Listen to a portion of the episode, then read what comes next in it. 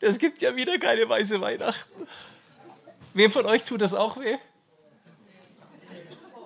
Oh, das sind wenige. Ich bin beeindruckt. Okay, okay, okay.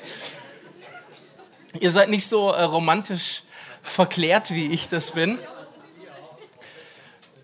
Aber ist es nicht spannend, mit was wir Weihnachtsgefühl füllen? Also wir füllen schon das Gefühl von Weihnachten mit, mit vielen kulturellem und äh, sicher auch mit viel kommerziellem. Und äh, so gibt dieses Bild von Weihnachten um uns herum so auch ein bisschen ein Feeling zusammen, was ich aber glaube, was teilweise auch von Weihnachten doch ordentlich ablenken kann, aber aus dem wir gar nicht mehr rauskommen. Und ja, ich gebe zu, auch morgen, wenn wir äh, den Christbaum schmücken, wird bei uns rituell auf Vinyl Bing Crosby aufgelegt und es läuft parallel zum Schmücken des Baumes auf Platte White Christmas. Und ja, ich gebe zu, ich bekenne vor euch, ich stehe auf diese kitschigen amerikanischen Swing-Weihnachtsklassiker. Ich finde äh, Weihnachten mit Sinatra und Co. einfach großartig. Nur, wie viel Weihnachten ist das wirklich? Wir füllen, wir hatten es vor kurzem als Familie, ich habe leidenschaftlich mit meinen Töchtern festgestellt, wie sehr wir äh, den spanischen Weihnachtssong Feliz Navidad hassen. äh, nicht so leidenschaftlich wie Rams äh, Last Christmas. Das lässt sich durch nichts toppen. Und vor kurzem äh, versuchte mir meine Tochter zu erklären, ich habe den gehört in einem coolen Arrangement. Und ich habe ihr erklärt, das ist schon ein Widerspruch in sich. Es kann zu dem Song kein cooles Arrangement geben. Aber Feliz Navidad ist für mich so, Feliz Navidad. Da ist so gar kein Weihnachtsgefühl für mich drin. Und Leute in Spanien, wenn das gesungen wird oder irgendwo, für die ist da Weihnachtsgefühl drin. Wir verbinden einfach unseren, ja, unseren Kitsch auch mit Weihnachtsgefühl. Wenn ich hier über Kitsch herziehe, ich habe mich ja schon bekannt, der, der hat auch einen Effekt auf mich. Aber wie viel Weihnachten ist wirklich drin? Was ist Weihnachten, wenn wir keine Plätzchen haben? Was ist Weihnachten, wenn kein Weihnachtsbaum da ist? Ich glaube, mit unserem Bild von der Weihnachtsgeschichte ist das nicht anders. Wir haben ein sehr verklärtes, romantisches Bild der Weihnachtsgeschichte und ich denke, ganz so war es nicht. Meine Zähne sind mir schon ein bisschen gezogen worden, als ich vor ein paar Jahren in der Weihnachtswoche in Bethlehem war und dann festgestellt habe, dass das da alles so ein bisschen anders aussieht, als ich mir das dachte, auch von der örtlichen Beschaffenschaft. Äh, Beschaffenschaft, ist das ein Wort? Beschaffen, Beschaffenschaft. Was ich damit sagen wollte, ist, ich versuche es anders dass mich erstmal die Temperaturen völlig geblättet haben. Tagsüber war es so warm in der Weihnachtswoche, dass ich im T-Shirt rumlaufen musste. Und nachts war es so abartig kalt, dass du mit Handschuhen und mit Mütze über die Ohren rumgelaufen bist. Und wir als, wir waren als Künstler alle in einem Hotel untergebracht. Ich war da zu Musik machen damals. Ähm, und wir haben uns abends in der Hotelbar getroffen und haben uns unter die Klimaanlage gestellt, die wir auf 25 Grad gedreht haben, haben Tee mit beiden Händen festgehalten und uns in diesem Strom der Klimaanlage gewärmt, weil es so unglaublich kalt war. Und äh, ich habe manchmal so den Eindruck, ja, so Jesus, Maria, Josef, Jesus noch im Bauch, die pilgern da entspannt, Maria auf dem Esel. Ich habe keine Ahnung, ob sie einen Esel hatte. Nach Bethlehem hin und dann kriegen sie da keine Herberge. Leute, das ist ein riesen Stressfaktor. Wenn du keine Herberge kriegst, wenn ausgebucht ist, das ist nicht witzig. Gut, ich glaube, das sitzt noch bei uns, so wird uns die Geschichte auch erzählt, aber dann wird ihnen da dieser Stall gewiesen und wir haben echt ein verklärt romantisches Bild von dem Stall.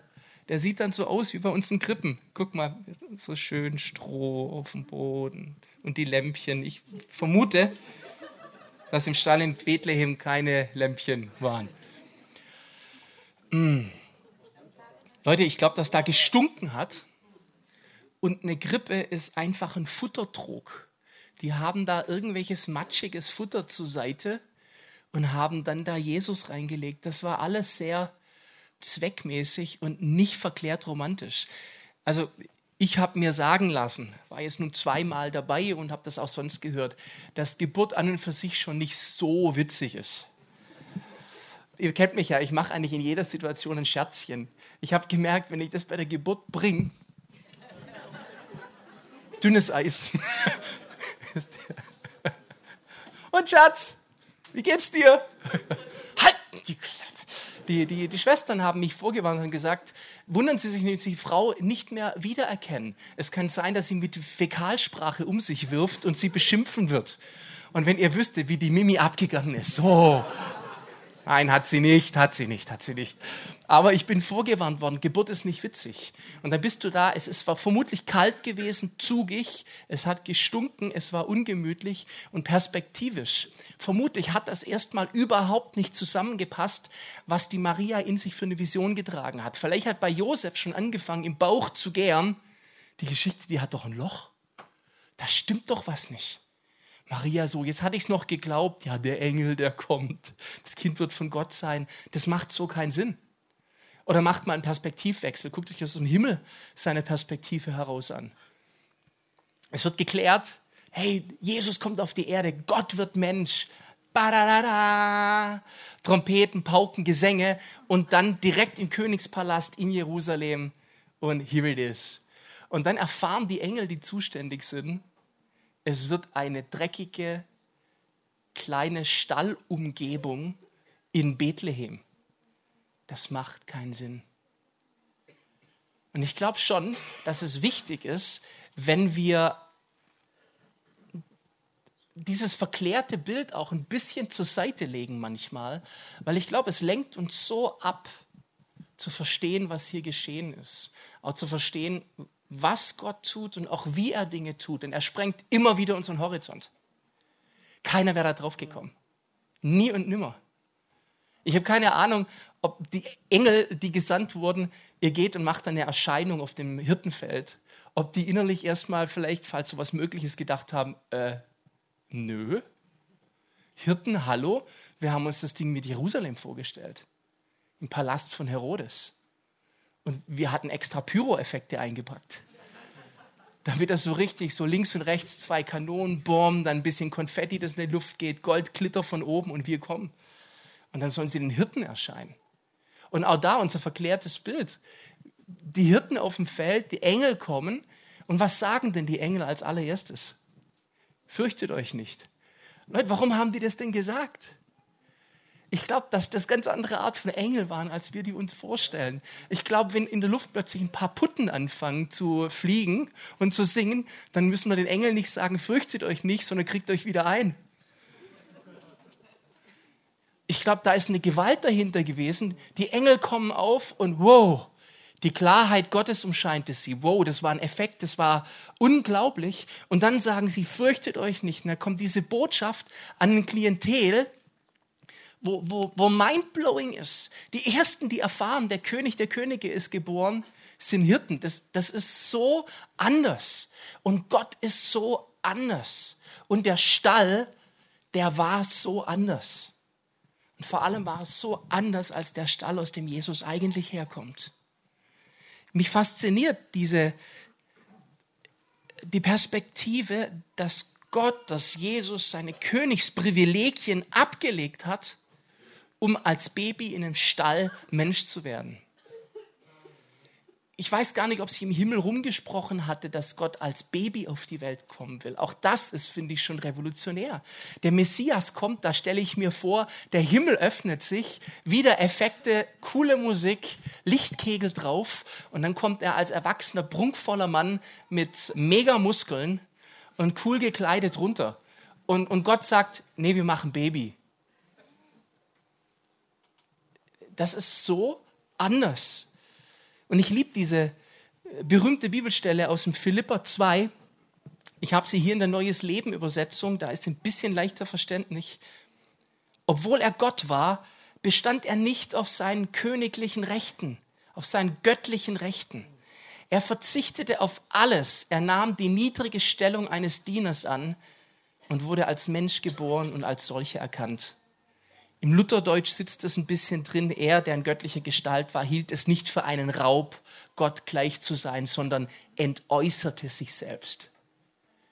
Was da drin steckt, ist der maximale Verzicht auf alle Königsprivilegien. Wenn du vorbeiläufst und alle beugen sich und er wird Baby in einem dreckigen Stall, der anders aussah als unsere Krippenszenen. Ich finde das revolutionär. Ich finde das von Gott so unglaublich. Ich habe da meine Lektion lernen müssen, auch was Unterkünfte angeht. Gut, dass der Bob nicht da ist. Ich habe mir sagen lassen, wie der Bob manchmal auf seinen Missionsreisen, wie der da manchmal nächtigt und lebt. Aber mir haben ein paar Polentourneen schon gereicht in den 90er Jahren. Mit Silberfischen, mit Essen, wo du erstmal mit dem Löffel einen Zentimeter durch die Fettschicht durch musstest, bis du dann in der Suppe gelandet warst. Fand ich nicht so spannend. Und irgendwie gewinne ich den Eindruck, es gibt ein paar Erlebnisse, was Übernachtungen angeht, die brauche ich heute nicht mehr. Mit 42 als kleiner Peter Statz aus Ditzing.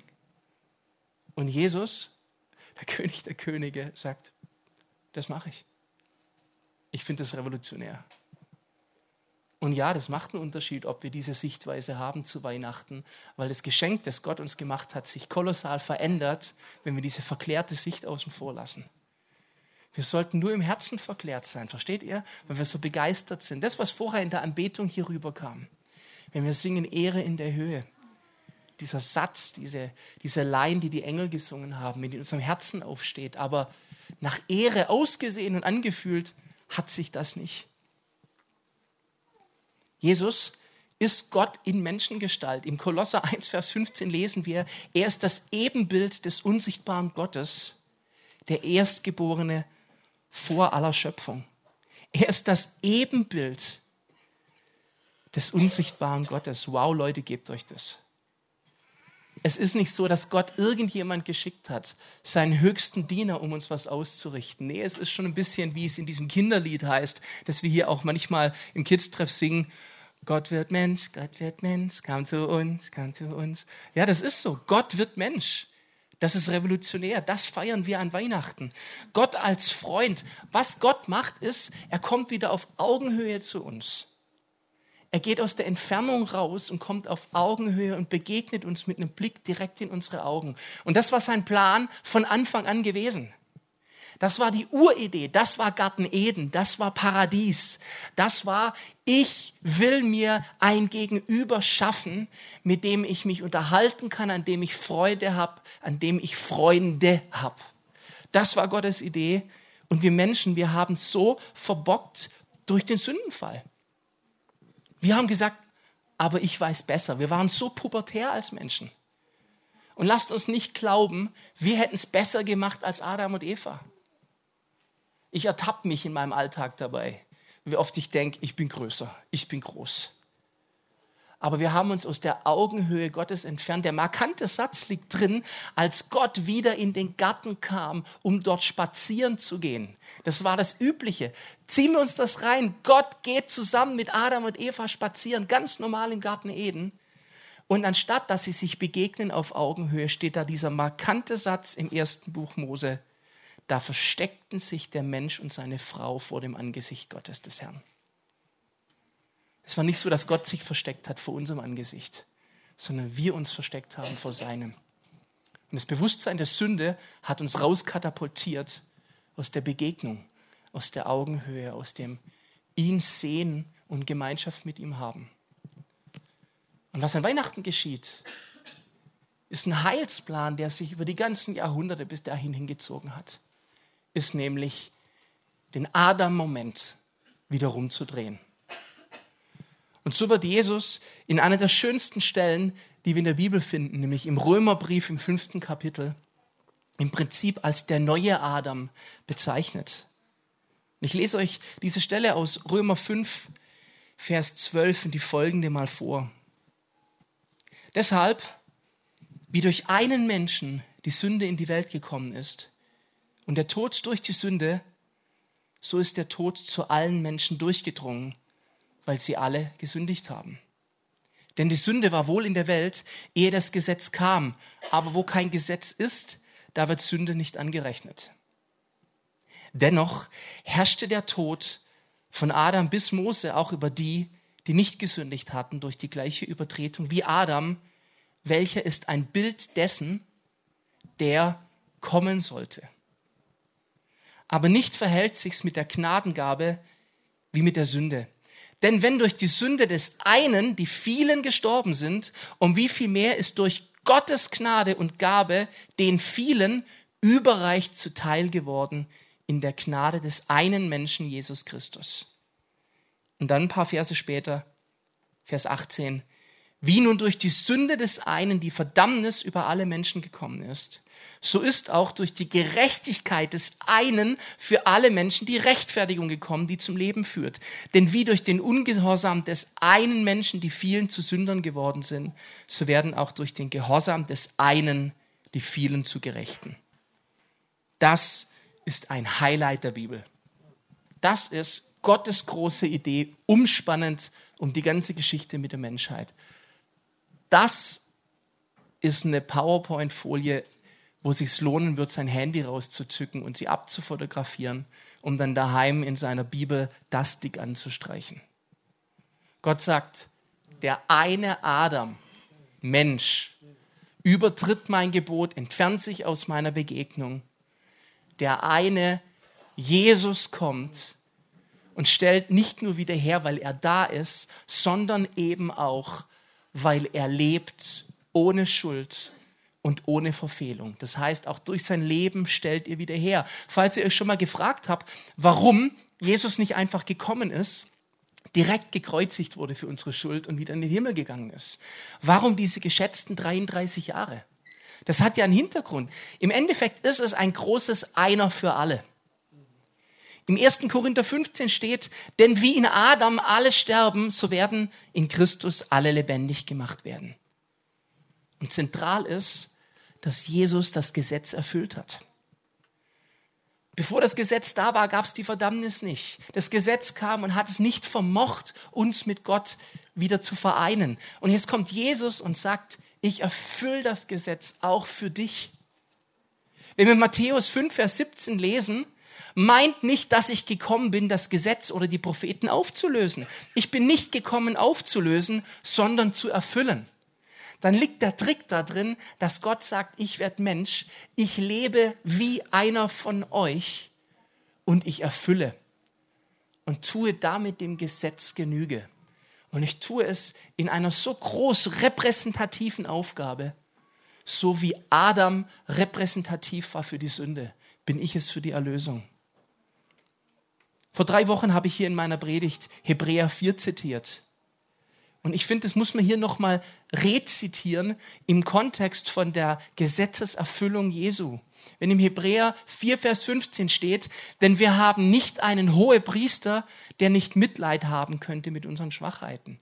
Jesus ist in diesem Kontext der ewige hohe Priester, der vor dem Thron Gottes steht und sagt, ich vermittel zwischen dem Mensch und Gott. Deswegen wird er hier als hoher Priester bezeichnet. Und er kann Mitleid haben mit unseren Schwachheiten weil hier steht, weil er in allem in gleicher Weise wie wir versucht worden ist, doch ohne Sünde. Das ist ein echter Knackpunkt. Jesus wurde von der Sünde attackiert. Und nicht nur das eine Mal in der Wüste, wo Satan ihm gegenüberstand, sondern immer wieder im Leben. Er hat anscheinend ein normales Leben gehabt. Als Bauarbeiter, der er war als Zimmermann, blöde Kunden, die komische Ideen hatten und oder ihre Rechnung nicht gezahlt haben. Komische Leute um sich rum. Und da er regelmäßig in der Synagoge war, auch echt religiös anstrengende Leute. Und die sind es, die ihm immer wieder gegenübertreten und ihn anstressen. Aber er blieb ohne Sünde. Das ist, damit es nicht mehr ins Gewicht fällt, dass ich in Sünde gefallen bin. 2. Korinther 5, Vers 21, den, der die Sünde nicht kannte, hat er für uns zur Sünde gemacht, damit wir Gottes Gerechtigkeit würden in ihm. Yes! Und jetzt mache ich was, das habe ich, glaube ich, noch nicht oft gemacht, erstaunlicherweise. Ich zitiere Johannes 3, Vers 16. Die beliebteste christliche Bibelstelle überhaupt. Ich weiß nicht, wann ich die das letzte Mal verwendet habe, aber jetzt muss. Denn also hat Gott die Welt geliebt, dass er seinen eingeborenen Sohn gab, damit alle, die an ihn glauben, nicht verloren werden, sondern das ewige Leben haben. Und im Vers danach, denn Gott hat seinen Sohn nicht in die Welt gesandt, dass er die Welt richte, sondern dass die Welt durch ihn gerettet werde. Wenn wir ein bisschen vorher gucken, im Vers 13, wird das, was an Weihnachten geschieht, erzählt. Niemand ist gen Himmel aufgefahren, außer dem, der vom Himmel herabgekommen ist, nämlich der Menschensohn. Der Fakt ist, Jesus ist nicht von dieser Welt. Und das macht den Unterschied. Jesus ist nicht von der Welt, er war nicht von der Welt, er ließ die Königsprivilegien hinter sich, er entäußerte sich selbst und hat gesagt, ich komme wo Neues hin, aber meine Herkunft, mein Ursprung ist woanders. Und was er gemacht hat, ist, ab jetzt, jeder, der sich auf mich beruft, gehört zu meiner Herkunft. Ist ebenso wie ich nicht von der Welt bin, nicht mehr von der Welt. Wir sind nicht von der Welt. Das, Leute, ist das Wunder und das Geschenk von Weihnachten. Dass hier was stattgefunden hat, was transformierend und verändernd ist. Weil sich komplett unsere Herkunft verändert hat durch das, was an Weihnachten geschehen ist. Deswegen feiern wir, deswegen singen wir. Johannes 17, Vers 16 folgende. Sie sind nicht von der Welt, wie ich nicht von der Welt bin. Wie du mich in die Welt gesandt hast, habe auch ich sie in die Welt gesandt und ich heilige mich selbst für sie, damit auch sie Geheiligte seien durch Wahrheit. Vers 22. Und die Herrlichkeit, die du mir gegeben hast, habe ich ihnen gegeben, dass sie eins seien, wie wir eins sind. Ich in ihnen und du in mir, dass sie in eins vollendet seien, damit die Welt erkenne, dass du mich gesandt hast und sie geliebt hast, wie du mich liebst. Yes. Das ist ein Stallwechsel, Leute. Das ist die Frage, zu welchem Stall gehörst du? Aus welchem Stall kommst du? Aus welchem Stall stammst du ab? Und die Frage ist, ist es der sündige Stall? Ist es der verklärt romantische Weihnachtsstall? Ich kann dir nur sagen, mach das nicht, sondern sei dir bewusst, was für eine Herkunft es ist. Und nimm an, dass wenn überall im Neuen Testament steht, wir sind in ihm auch Erben, dass das heißt, wir gehören offiziell jetzt dazu, wir haben die Staatsbürgerschaft des Himmels durch Jesus. Und das ist eine Einladung. Letztendlich ist, sich auf Jesus zu berufen, das, was wir als Christen Bekehrung nennen, nichts anderes als ein Stallwechsel. Als zu sagen, ja, ich gehe jetzt in diesen neuen Stall und künftig wird man sagen, oh, der kommt aus einem guten Stall. Der kommt nämlich aus dem Göttlichen. Deswegen ruft Johannes der Täufer, tut Buße, denn das Königreich ist nahe herbeigekommen. Weil das eine Auswirkung hat, weil wir königlich werden, durch und durch. Das ist eine gute Botschaft. Deswegen feiern wir Weihnachten. Die Frage ist, zu welchem Stall gehörst du? Und die Entscheidung liegt bei dir, weil er sich niemand aufzwingt. Gott ist so Gentleman. Jesus ist so sanft, dass er sagt, ich gebe dir dieses Angebot. Ich entäußerte mich selbst. Und ich respektiere und achte dich so, dass ich dir trotzdem die Wahl lasse, ob du weiter deine Linie weitergehen möchtest oder ob du aus meiner Linie kommen möchtest. Ich finde das riesig. Deswegen feiern wir Weihnachten. Also lade ich uns ein, Leute, wenn wir jetzt Weihnachten begehen werden, wenn wir morgen den Heiligabend haben, dann die zwei Weihnachtsfeiertage. Lasst uns doch, soweit wir das können, ein bisschen über diese Krippendarstellung, wie wir sie kennen, hinaussehen. Ein bisschen über die Swing-Klassiker von Sinatra, Bing Crosby und Co. hinausschauen. Ja, auch überleben, dass es gerade nicht schneit draußen. Vielleicht auch ein oder anderes Plätzchen links liegen lassen oder es essen und dabei dran denken, um das Plätzchen geht es gerade nicht, sondern es geht darum, wo komme ich her. Das ist Weihnachten. Letztendlich ist Weihnachten Gottes Begegnung mit uns auf Augenhöhe. Letztendlich ist Weihnachten ein Hard Reset, um wieder die Werkseinstellung herzustellen, die Gott von Anfang an gedacht hat. Gott erschafft den Menschen und sagt, ich begegne dir auf Augenhöhe. Der Mensch geht weg und Weihnachten sagt, Reset. Jetzt geht es wieder. Es ist der Shift in der Zugehörigkeit, die Klärung deines Ursprungs und deines Ziels. Das ist Weihnachten. Das ist der Grund, warum wir feiern. Deswegen singen wir, O du fröhliche, O du selige. Deswegen singen wir Joy to the World. Freue dich, Welt. Der König kommt, weil der König der Könige bei uns eingezogen ist. Amen.